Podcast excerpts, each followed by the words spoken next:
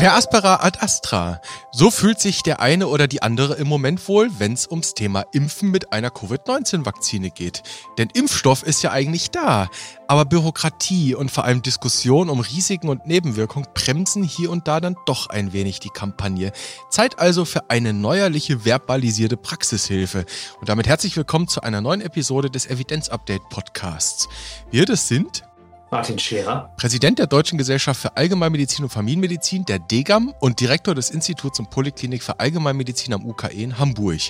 Und ich bin Dennis Nössler, stellvertretender Chefredakteur, Nachrichtenchef der Ärztezeitung aus dem Hause Springer Medizin. Ich grüße Sie in Hamburg, Herr Scherer. Und ich grüße Sie, Herr Nössler. Das ist fein. Herr Scherer, Praxishilfe haben Sie sich ausgedacht, wollen wir heute mal machen, nämlich mit Blick auf die Aufklärung zu den Covid-19-Vakzinen, ganz besondere zu den Vektorvakzinen. Aber jetzt Nomen est Omen, Evidenz-Update-Podcast, haben wir uns wieder etwas Neues an Evidenz zu den Impfstoffen herausgeholt, die wir mal zunächst besprechen sollten. Und zwar haben wir da zunächst eine Arbeit aus den USA, die sich mit den mRNA-Vakzinen beschäftigt hat, und zwar ganz genau bei Schwangeren, die geimpft wurden damit. Denn das wissen wir alle aus den Zulassungsstudien, bis dato gab es eigentlich noch nicht wirklich Daten dazu und es war unklar, ob man das jetzt Schwangeren empfehlen kann. Und in den USA hat man das jetzt bei 36.000 Schwangeren untersucht, die eine mRNA-Covid-19-Impfung erhalten haben, äh, speziell mit Blick auf die Nebenwirkungen. Herr Scherer, was haben die Autoren da gefunden? In dem Register waren circa 4000 Menschen drin. 830 Mal war die Schwangerschaft vollendet und 115 Mal gab es eine Fehlgeburt. Das sind so 13,9 Prozent als Fehlgeburtenrate. Frühgeburten 9,4 Prozent und in 3,2 Prozent waren die Neugeborenen zu klein. Todesfälle gab es keine. Wenn man das alles zusammennimmt, dann gibt es im Kontext Schwangerschaft und Corona-Impfung kein Sicherheitssignal, zumindest kein negatives. Mhm. Kein negatives Sicherheitssignal, sagen Sie. 13,9 Prozent Fehlgeburten. Das klingt auf den ersten Blick, aufs erste Hören relativ viel, aber ist eigentlich gar nicht so viel. Eigentlich normal, oder? Das ist gar nicht so weit weg von dem, was man ansonsten weiß. Fehlgeburten sind verhältnismäßig häufig, ungefähr bei 15 Prozent aller medizinisch bestätigten Schwangerschaften. Dazu muss man natürlich wissen und so ziemlich jeder weiß es auch, dass nicht jede Schwangerschaft bekannt ist. Also nicht alle Fehlgeburten werden als solche wahrgenommen. Die Hälfte aller befruchteten Eizellen werden sozusagen fehlgeburtlich vor der sechsten Schwangerschaftswoche. Und zu diesem Zeitpunkt wissen viele Betroffene noch einmal, noch nicht einmal, dass sie schwanger sind. Aber von den Schwangerschaften, die bekannt sind, liegt die Fehlgeburtenrate ungefähr bei 15 Prozent. Liegt die Studie New England Journal of Medicine, wo ich, das möchte ich dazu sagen, jetzt erstmal nur das abstrakt sehen konnte, gar nicht weit weg von. Mhm. New England Journal Medicine, sagen Sie, verlinken wir in den Show Notes. Wir konnten tatsächlich nur die Abstracts einsehen. Das kann man hier mal so ein bisschen als ja Backstage-Information einbauen. Und wir bekommen diese Arbeiten ja mit Embargo vorab von den Journals. Und in dem Fall ist es so, dass es Early Release Papers sind. Kommt gleich noch eine zweite Arbeit, über die wir sprechen wollen. Da stand zunächst nur der Abstract zur Verfügung. Das heißt, wir konnten jetzt nicht wirklich methodisch tief einsteigen. Auch wenn das jetzt mal prä präliminäre Befunde sind, über die Sie da gesprochen haben, macht Ihnen das Hoffnung mit Blick auch auf die Impfung von schwangeren Frauen? Hm, zumindest bestätigt das die Vermutung, dass wir uns keine großen Sorgen machen müssen um die Teratogenität der Vakzine.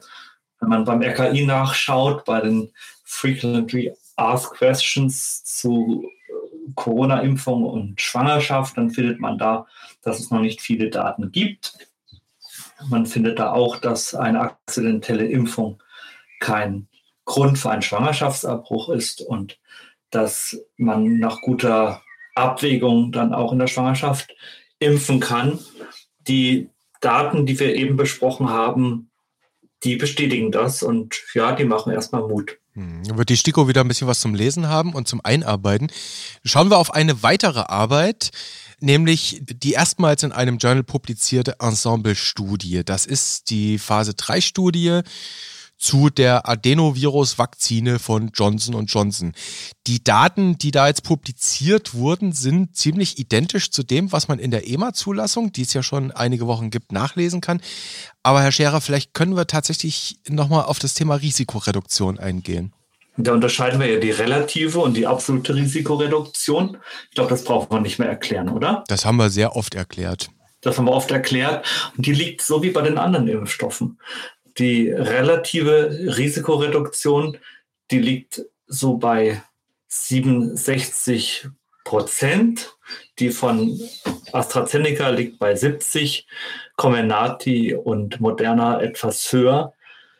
Die absolute Risikoreduktion liegt überall so um sieben. Und die Autoren schlussfolgern deshalb zu Recht, dass die Single Dose, die einzige Dosis von Johnson Johnson, effektiv war gegen schwere Krankheit oder Hospitalisation oder auch Tod. Ja, genau, das ist es nämlich.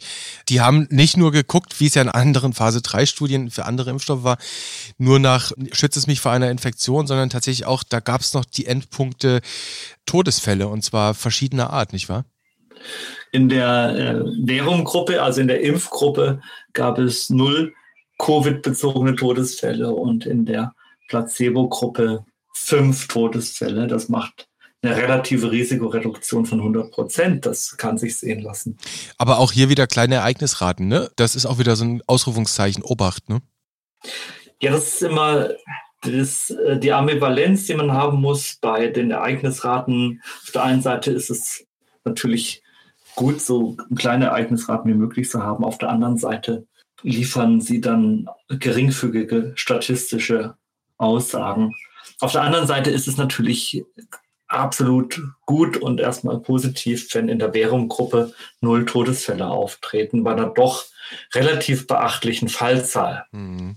40.000 insgesamt, ne? Also 19.000 ja. in beiden Gruppen jeweils. Ja. Gut, jetzt haben wir ja gelernt, die EMA hat am Dienstag sich die Johnson Johnson, also hat sie sich in den letzten Wochen natürlich nochmal angeguckt, da ging es ja auch um das Auftreten der seltenen Hirnvenenthrombosen und hat am Dienstag die EMA dann ja bekannt gegeben, ja, könnt ihr ganz normal einsetzen, den Impfstoff. Jetzt wissen wir, die, diese Vakzine ist auch ein Vektorimpfstoff, basiert jetzt in diesem Fall auf einem humanen Adenovirus Typ 26. Und damit sind wir jetzt nach diesen zwei Evidenzschnipseln im Praxistipp-Anteil, nämlich das Thema Aufklärung UAW-Risiken. Und im Zweifel dann tatsächlich auch nach einer Impfung Aufklärung zum Umgang mit einem ja möglicherweise abwendbar gefährlichen Verlauf. Und die Johnson Johnson Vakzine kann ja irgendwann dann auch mal in der Praxis ankommen. Das werden wir jetzt sehen. Vielleicht noch vorab in Nordrhein-Westfalen, das fand ich ganz interessant, kam am Montag die Information, hat man wohl schon entschieden, dass diese Vakzine zunächst nur oder vor allem an Menschen ohne Obdach ausgegeben werden soll die Argumentation dahinter, die leuchtet jetzt mal zunächst ein. Nämlich, dass man sagt, bei diesen Personen ist es prinzipiell etwas schwerer, die verlässlich zu einer Zweitimpfung einzuladen, da einen Termin auszumachen.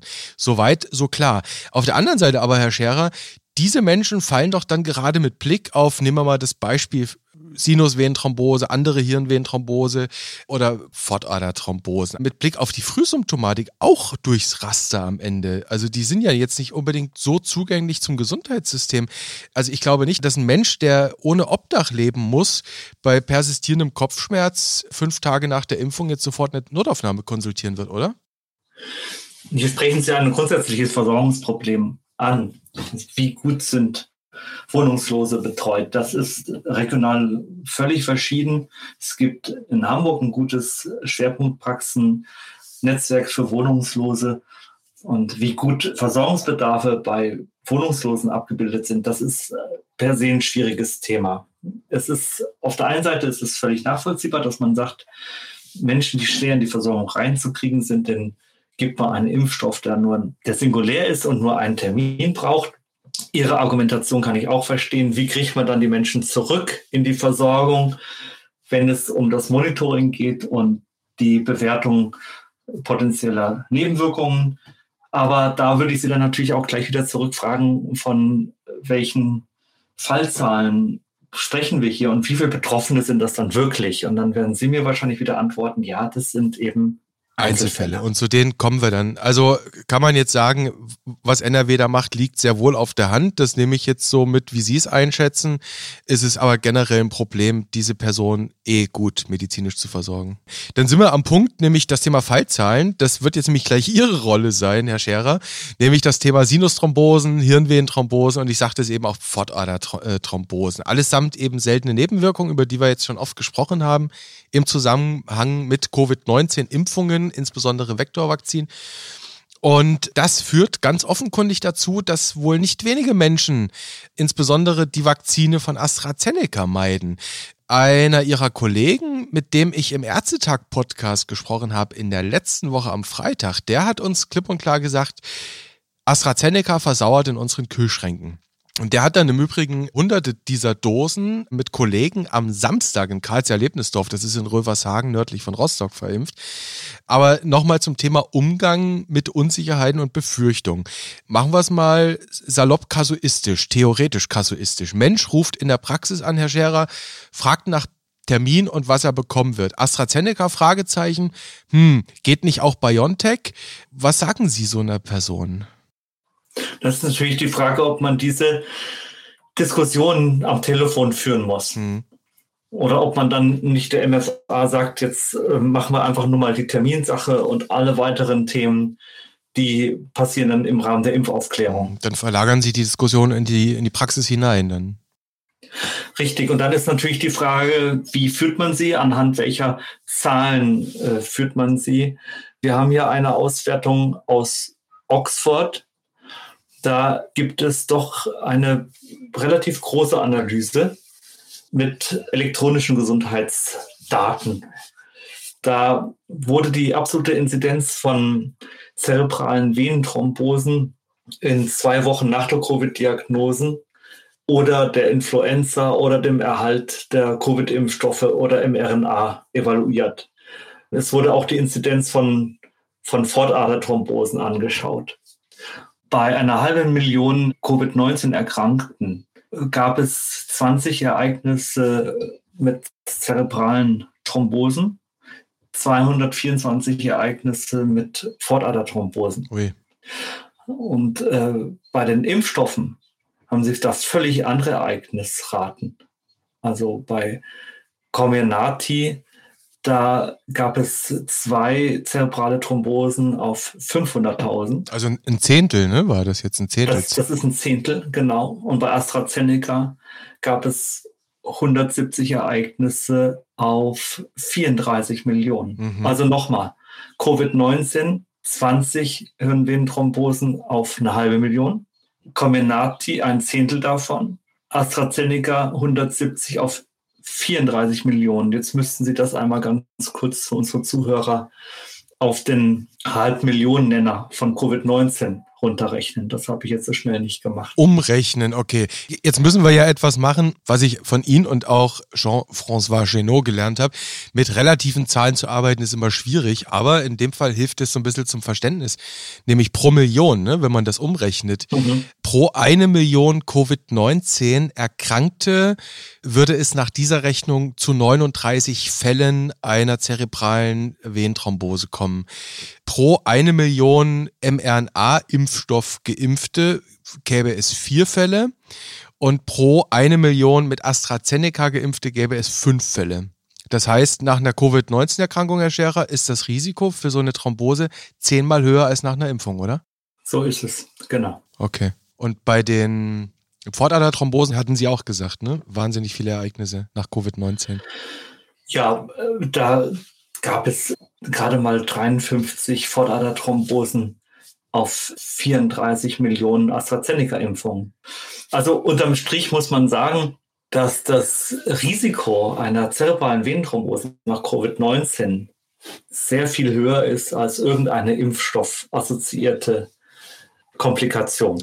Und das ist in der Tat, ich meine, Sie erinnern sich, Herr Scherer, wir reden jetzt seit wann über das Thema, über diese Ereignisse? Seit Anfang des Jahres. Seit äh, ne, Februar fing es eigentlich mhm. an mit den ersten Berichten. Und das ist seitdem nicht, nicht wirklich klar rübergekommen in der Berichterstattung. Ne? Das läuft immer so als Randaspekt. Ja, weil der Fokus auf die Einzelfälle da ist, weil die Angst da ist und ist der Ruf mal ruiniert, kann man fast sagen. Impft es sich ganz ungeniert, das wäre es vielleicht. Also das nochmal vielleicht ganz klar, Herr Scherer, fassen Sie es nochmal zusammen. Risiko nach einer Erkrankung ist? Das Risiko nach der Erkrankung sind, ähm, wollen Sie es jetzt für die halbe Million oder für die Million? Machen, machen Sie es für die Million. Die Praxis, die eine Million Scheine im Quartal macht. Bei einer Covid-19-Erkrankung erleiden 40 Menschen von einer Million Betroffenen eine Hirnvenenthrombose und bei einer Impfung vier bis fünf. Also zehnmal weniger. Ja. Okay, ganz klar für die Risikokommunikation und was man ja auch noch mal überlegen kann, es ist ja gar nicht mal nur so das Thema auch wieder jetzt sehr fokussiert. Sie sagten es schon auf diese auf diese Ereignisse, auf diese besondere auf diese besondere Nebenwirkung, sondern man muss sich auch einfach mal überlegen, was bedeutet eine Covid-19-Erkrankung im Zweifel grundsätzlich. Wir reden ja immer noch über das Thema Intensivstationen, auch hierzulande. Und man kann ja, Herr Scherer, zum Beispiel auch einfach mal das Risiko für so eine Sinusthrombose nach einer Impfung mit dem Risiko, durch eine Covid-19-Erkrankung auf der Intensivstation zu landen vergleichen? Oder wäre das nicht sachgerecht? Nein, das kann man machen. Da gibt es auch verschiedene äh, Tafeln aus dem angloamerikanischen Raum. Arbeitsgruppen aus Cambridge haben da einiges gemacht und sie haben es, glaube ich, dann auch in den Show Notes drin. Äh, das Winton Center das hat wirklich sehr schöne Übersichten gemacht, wo für unterschiedliche Expositionsrisiken, für das mittlere Expositionsrisiko bei einer geringen Inzidenz, dann bei einer mittleren Inzidenz und bei einem hohen Expositionsrisiko, bei einer Inzidenz von 20 auf 10.000 ist ungefähr das, was wir jetzt so im Augenblick haben. Dann die Risiken beziehungsweise die Benefits gegenübergestellt werden. Also inwiefern habe ich einen Benefit dadurch, dass eine Intensivstationenbehandlung bei Covid-19 vermieden wurde durch die Impfung? Inwiefern habe ich ein Risiko dadurch, dass irgendein thrombotisches Ereignis passiert durch die Impfung? Und dann sehen Sie sehr schön für unterschiedliche Altersgruppen, wie sie dann bei den Benefits einen Haufen von Punkten haben. Und je älter man dann wird oder je äh, höher die Altersgruppe ist, desto stärker überwiegen dann die Benefits, die Harms der Impfung. Aber das sind sehr eindrucksvolle Visualisierungen und wenn Sie das einmal in die Shownotes tun, dann ist das auch für unsere Hörer gut nachvollziehbar. Packen wir in die Shownotes und ich vermute mal, es ist sogar erlaubt, dass dann die Hörerinnen und Hörer sich diese Grafiken im Zweifel auch einfach mal ausdrucken. Kann man ja dann auch in der Praxis für die Aufklärung hernehmen, oder? Das ist genau das, was wir jetzt auch in der DGAM vorhaben. Wir werden diese Woche werden wir mal so einen Einseiter fertig machen, wo wir eine ganz klare Visualisierung machen, wo wir auch einfach mal die Risiken so ein bisschen ins Verhältnis setzen, damit sich die Kolleginnen und Kollegen da wirklich nicht immer den Mund fusselig reden mhm. müssen und nicht jede Diskussion immer und immer wieder führen müssen, sondern dass sie sozusagen durch eine knackige Diskussionshilfe und eine klare, schlagwortartige Visualisierung für die Patientinnen und Patienten dann einfach auch ein bisschen Zeit einsparen und ein bisschen Klarheit schaffen können. Also so eine Handreichung für die Praxis. Das machen wir diese Woche fertig. Das war der Landesverband Niedersachsen des Hausärzteverbands, der da uns diesen guten Impuls gegeben hat.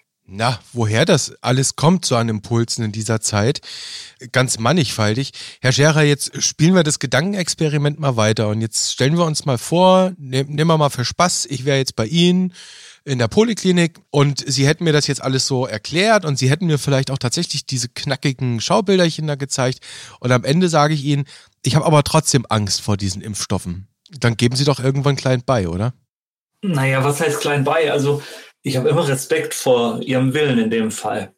Der Patientenwille ist zu respektieren. Das ist eine autonome, selbstbestimmte Entscheidung. Aber ich würde natürlich schon mal sicherstellen, zu verstehen, wovor genau sie da Angst haben. Ich würde sie dann nochmal fragen, haben Sie eigentlich auch Angst? Also das ist jetzt keine Blaupause für ein Arzt-Patientengespräch. Also das sage ich jetzt so ein bisschen hemsärmlich und salopp, aber man könnte ja auch mal fragen, haben Sie eigentlich Angst vor einem Blitzschlag? Das trifft ein in einer Million. Oder ähm, haben Sie eigentlich Angst vor einem Autounfall? Das sind 23 pro Million, die innerhalb eines Jahres bei einem Autounfall sterben oder 180 in einer Million, die überhaupt von irgendeinem Unfall sterben, von Treppensturz oder häuslicher Unfall.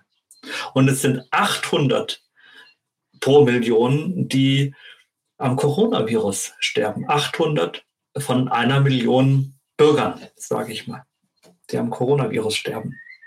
Und vier vier Personen über 55 in einer Million erleben eine ernsthafte Impfreaktion. Die im Zweifel nicht tödlich verlaufen muss, ne? Genau.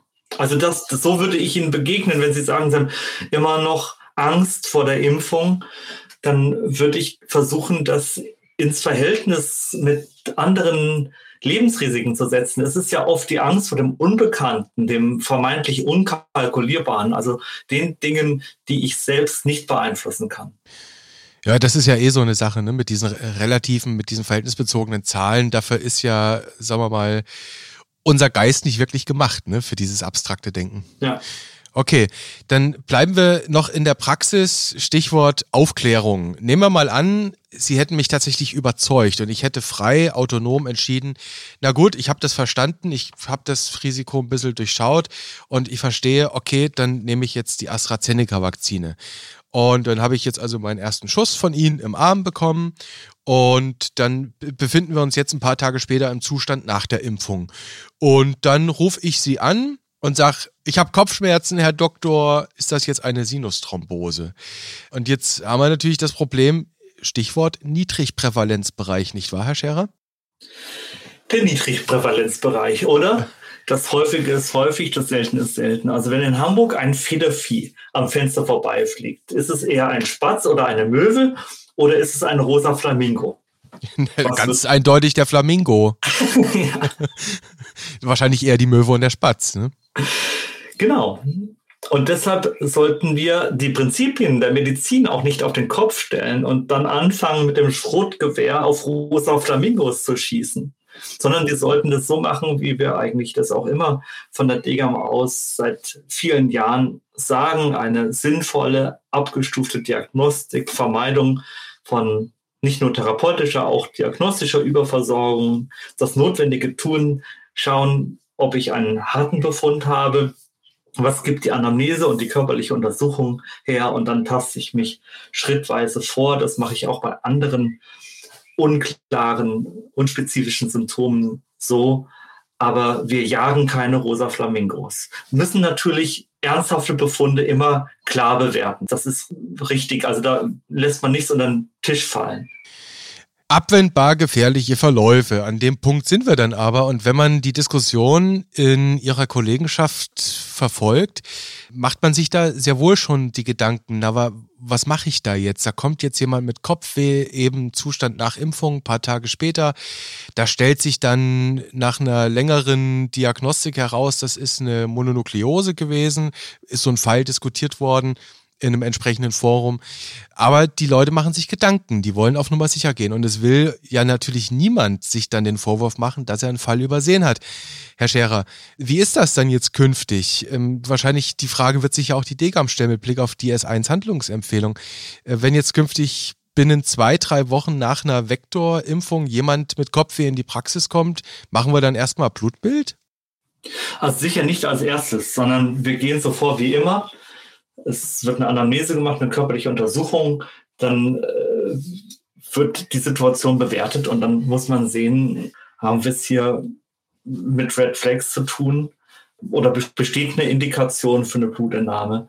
Also das muss man dann, das muss man dann bewerten. Aber da, wo ich wirklich Verdacht habe auf das Vorliegen einer Sinusthrombose, bei entsprechenden äh, neurologischen Symptomen, da brauche ich die unmittelbare stationäre Einweisung da, wo es klinisch vertretbar erscheint und dennoch ein klinischer Verdacht da ist, da kann ich ein Labor machen, sollte ich ein Labor machen, Blutbild inklusive Thrombozyten im EDTA-Röhrchen, immer auch die D-Dimere dazu im Zitratblut. Man kann gegebenenfalls noch einen HIT-Test dazu machen auf PF4 beziehungsweise Heparin-Antikörper im Serum.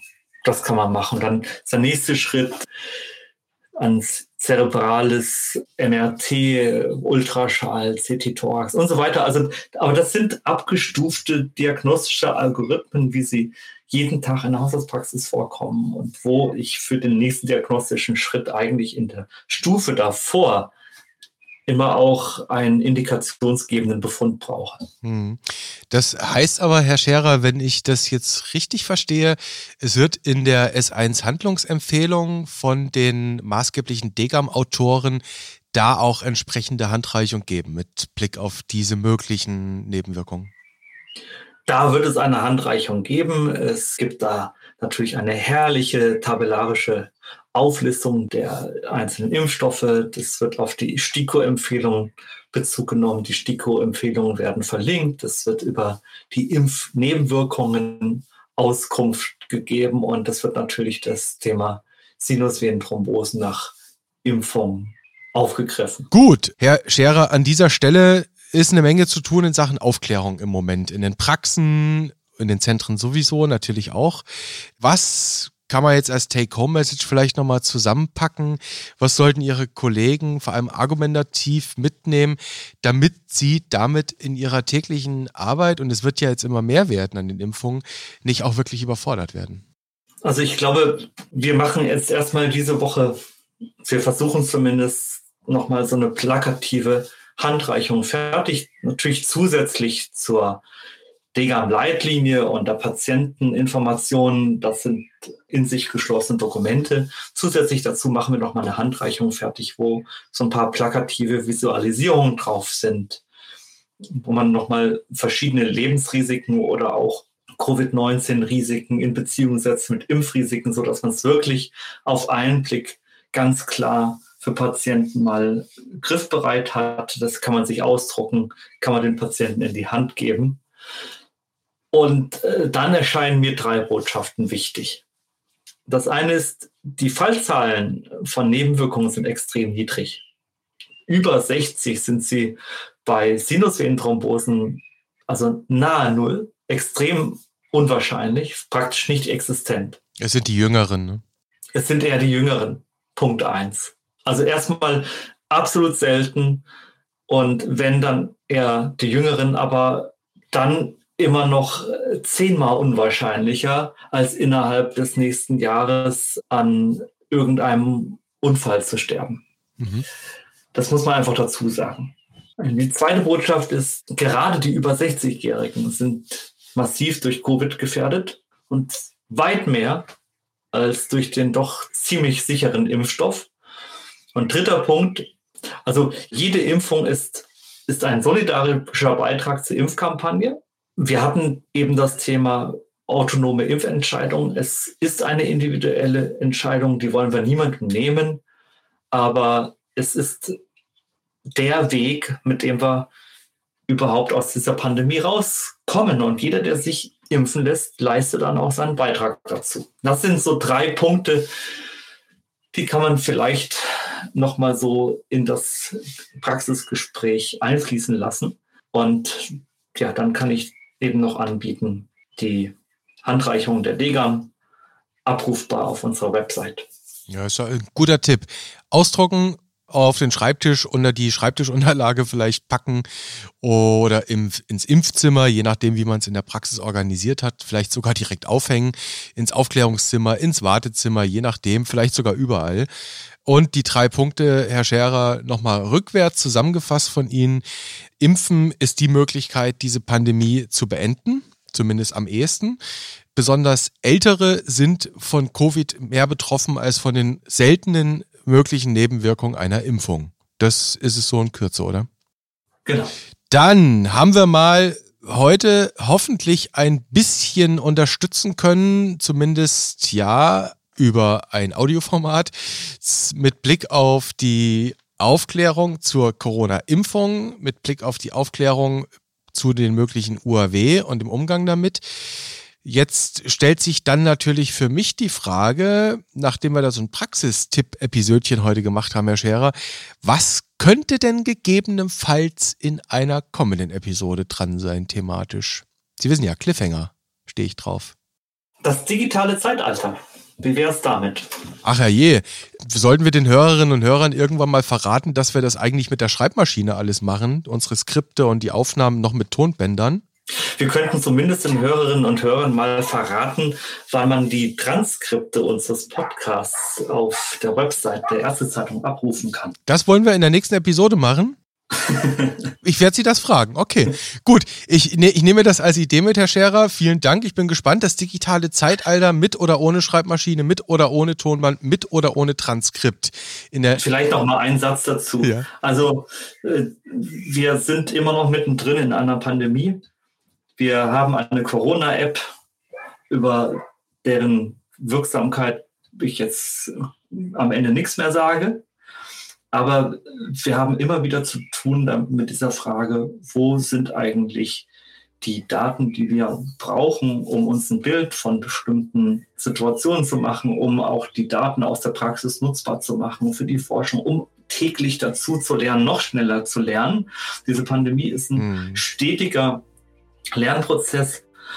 Und da haben wir schon an verschiedenen Stellen gesehen, wie wir auch an die Grenzen gestoßen sind im täglichen Lernen aus der Praxis, weil die Daten eben auch nicht so verfügbar waren, wie sie eigentlich verfügbar sein sollten. Vielleicht ist das der Cliffhanger oder die Brücke, um darüber mal nachzudenken. Digitalisierung in der Hausarztpraxis. Juhu!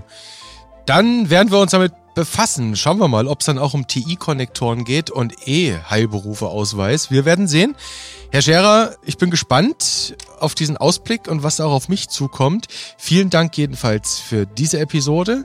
Ich wünsche Ihnen jetzt gute Tage. Bleiben Sie gesund, bleiben Sie fröhlich, haben Sie gutes Wetter, genießen Sie es, wenn Sie es haben. Und dann freue ich mich, wenn wir uns wiederhören an gleicher Stelle und auf gleicher Welle. Dankeschön, gute Zeit auch für Sie. Bis nächste Woche. Bis nächste Woche.